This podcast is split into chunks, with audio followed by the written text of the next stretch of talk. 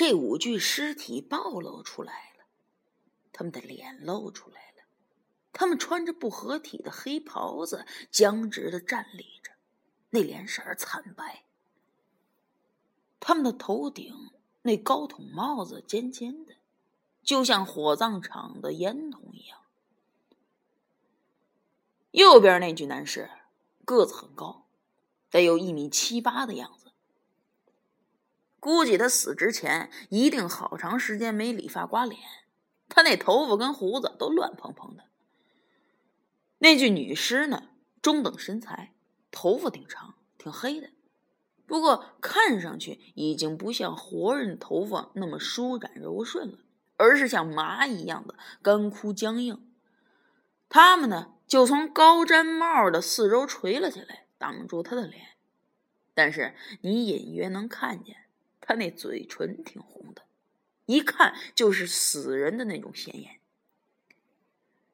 右侧的三具男尸，靠大门起，第一具是个矮子，但是啊，他长得挺粗壮的，只是这左右脸不对称，有些歪曲，不知道是不是死前就是这样的，还是死后变形了。第二具男尸呢，个子挺高。不过还是比大门右边那具矮一些。他挺瘦的，黑袍子下那两个脚脖子就像两根麻杆一样。他那神态最不安详了，皱着眉头，好像憋了尿一样。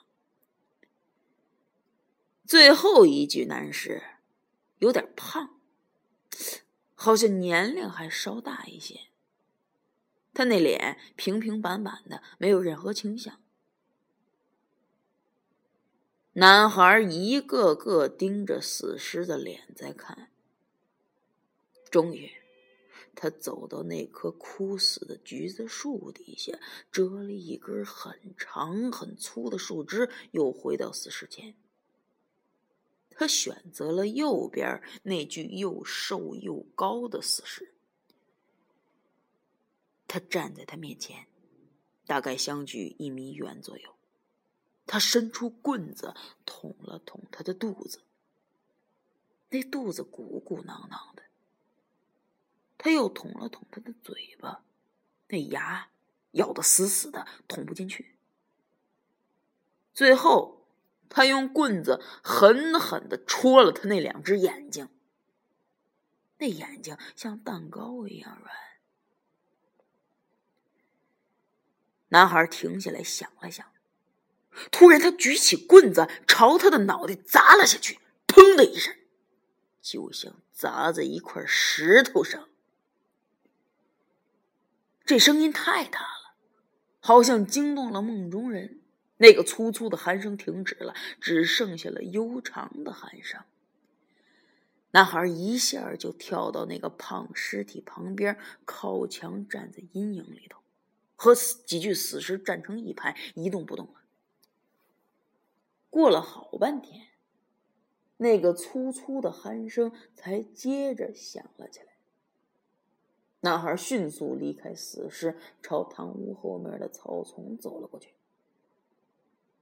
走出几步，他似乎想起来什么，猛地回过头来，紧紧盯住那五具死尸。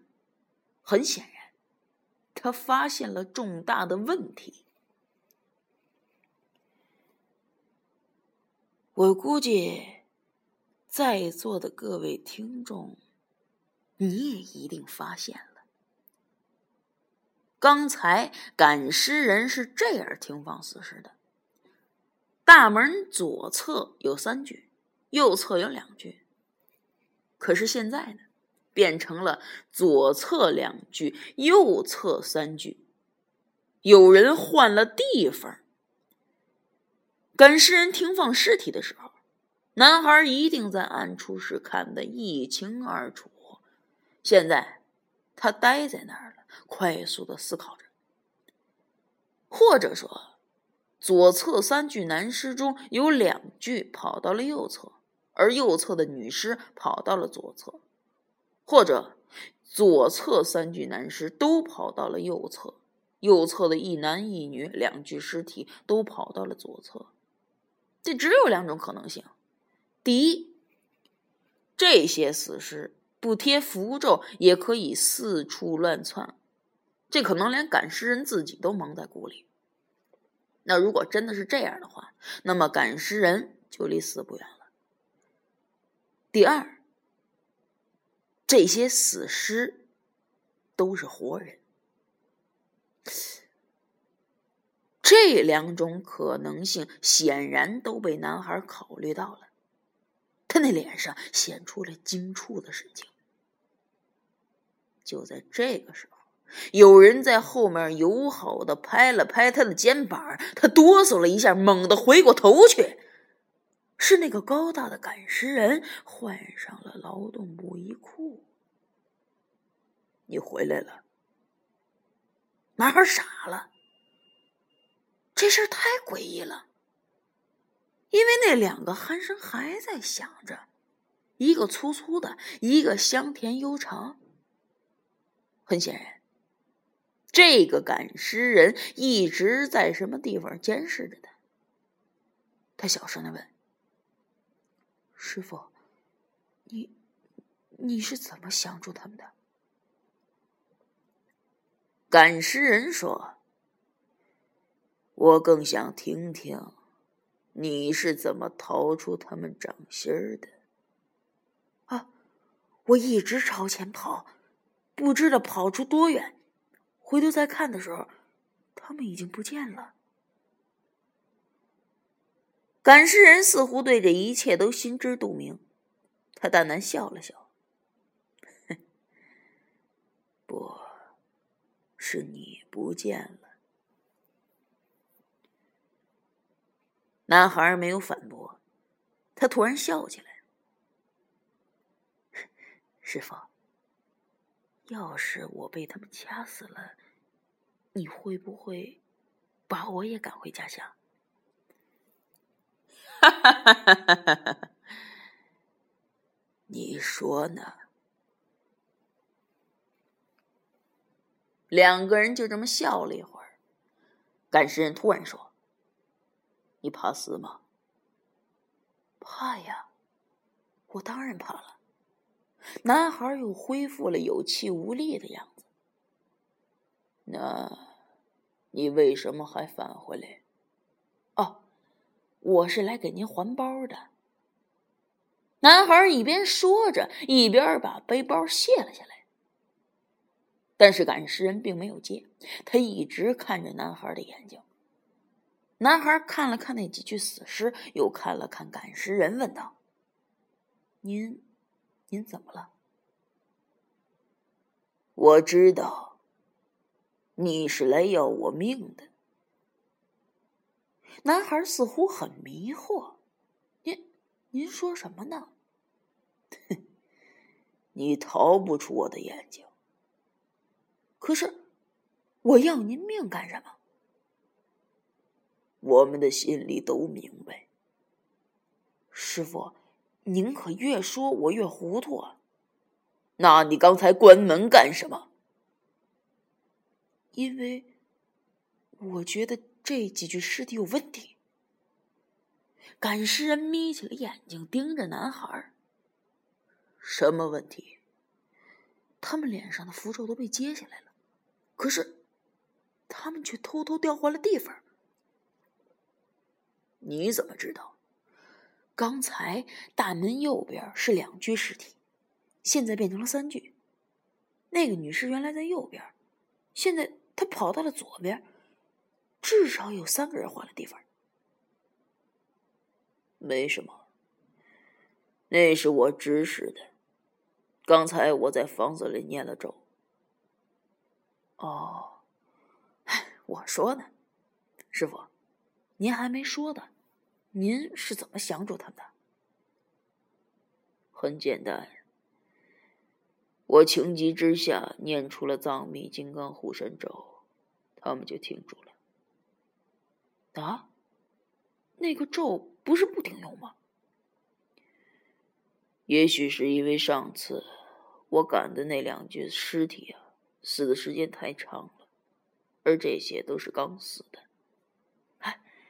这么说，我可以跟您走了。赶尸人在幽暗的星光下观察着他的眼神儿。我让不让你跟着，你都得跟着。我知道，我摆脱不了你的。哎，师傅，到了上古，我肯定就不跟你了。哼，不，你是来要我命的。然后他转头朝堂屋喊了一声：“杨小爹，杨小爹。”那个香甜悠长的鼾声停止了，而那个粗粗的鼾声依然在响。接着就传出那个老头的声音：“谁呀？”“我，祝先生。”“哦。”怎么了呀？您再开个房间，算我账上。赶尸人把头转向男孩，说：“你的食宿费我付了。”哎，不，朱师傅，我自己有钱。这时候，男孩才知道了，这个赶尸人姓祝。赶尸没有坚持。他一边朝大门走，一边说着：“那你睡吧。”他走过去，把那两扇猩红色的门轻轻的打开，挡住了那五具死尸。老头摸黑走出堂屋，手里的钥匙哗啦啦的响。他走过去看了男孩一眼，有些诧异，但是他什么都没有说。蹒跚的朝另一侧厢房走了过去，男孩呢就跟在他身后。他来到房间前，准确的选中一把钥匙，打开门，回头问男孩：“还点灯吗？”“哦，不用了。”然后这老头就沿着院子中那条石板甬道回堂屋了。男孩进了房间。拴好门，又迅速来到床前，朝外望了望。这时候，那个赶尸人已经不见了，院子里空荡荡的。他摸黑躺在了床上，黑暗中，那个粗粗的鼾声更加真切了，就像在男孩的枕边一样。是的，他一直都没有停止过，这不免让人有些毛骨悚然。这个鼾声是谁的呀？天儿一点点亮了。这天阴的挺圆满，厚厚的乌云阴着脸压着山峰，山峰呢阴着脸撑着乌云。可是雨还是没有下来，整个世界就好像在等待什么一样。天色黑咕隆咚的，显得有些怪。不知道是早晨还是晚上，实际上呢是中午刚过头。老头做的同样是野山鸡和蘑菇，哎，但是那手艺可比那女人差远了，鸡肉里还有一股子尸体的味道。老头夜里似乎是一直都在等赶尸人，所以他做好饭就进堂屋睡觉去了。赶尸人和男孩在院子里的埋头吃饭，都没说话。这米饭里啊，好像有沙子，两个人都吃的挺小心的。饭桌摆在赶尸人的房间门口，从这个角度可以看到那两扇大门，在阴暗的天光里，那猩红色十分的怪异。赶尸人先吃完了，接着那男孩也吃完了。赶尸人突然说：“我知道，你现在还怀疑他们。啊？谁呀？”赶尸人朝那两扇门扬了扬下巴，他的下巴很宽，中间有一道浅浅的沟，也许这是给人造成凶相的主要特征。还有他那脸，都是横丝肉。哦有点儿。我总觉得他们眼皮子里的眼珠子在转。哼，不，你是觉得他们的大脑在转？那不成活人了吗？你一直怀疑他们是活人，不是吗？嗨，他们要是活人，我就不害怕了。我用棍子捅过他们，肯定是死人。那五双鞋还是一动不动的。不过，在这种对话中，他们很像是在屏息聆听着。天色越来越黑了，起风了，山上的树丛和竹子噼里啪啦的响了起来。这个世界显得冷清和悲凉。开始的时候，乌云静静的悬挂着，可是现在，它们疯狂的滚动起来，总让人觉得那黑乎乎的云雾深处，说不准就会突然露出一只血红的眼睛，或者伸出一条毛烘烘的大腿，但是，却不打雷，也不打闪。这天地间呢，就显得闷热异常。哎，朱师傅，我想问您一件事儿，您别生气啊。你说吧。您能让活人变僵尸吗？把死人弄活难，把活人弄死容易。怎么？你想看看？见识一下，想啊！赶尸人慢腾腾的把腕上的手表摘了下来，放在饭桌上，表情忽然变得阴森起来。现在是一点四十七分，两点十五分，我就让这家的老头变成僵尸。男孩蓦地瞪大了眼睛，接着赶尸人面朝堂屋方向闭上了眼睛。过了好半天，他好像倦倦的睡着了，嘴里头开始含糊不清的叨咕起来，好像是说梦话，那声调让人不寒而栗。男孩坐在竹椅子上，一会儿看看堂屋的门，一会儿看看赶尸人的脸，一会儿又看看饭桌上的手表。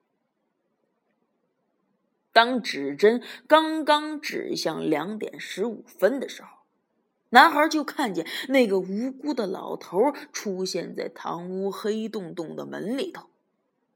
他脸色苍白，身体僵硬，平伸着双臂，一跳一跳的就走了出来。